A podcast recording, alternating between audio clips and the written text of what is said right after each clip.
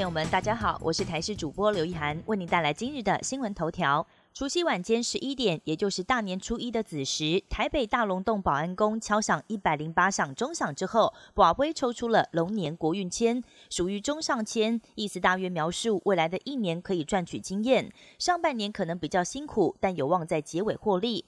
而另外新北泸州的永联寺也同样抽出国运签，属于下中签，签诗内容大约描述政府要重视民意，不分政党才能够逆转胜，跟去年抽到的是同一支签。大乐透九号头奖没有开出，台彩预估今天头奖累计金额上看三点七亿元。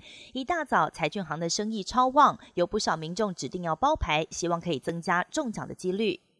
大年初一走春，南投子南宫不到七点就排了几百公尺长的队伍，要来借跟还发财金，沾沾土地公的喜气。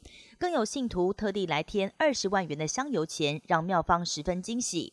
彰化顺泽宫则是天还没亮，就出现了上百公尺的长长人龙，大小朋友们顶着寒风，全都是为了限量五千份的玄天上帝龙年钱母。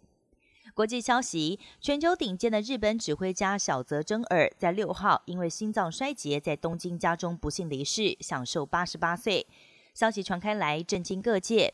小德真尔在一九九三年曾经带领维也纳爱乐管弦乐团来到台湾演出，当时更吸引了六万多名的乐迷前来朝圣。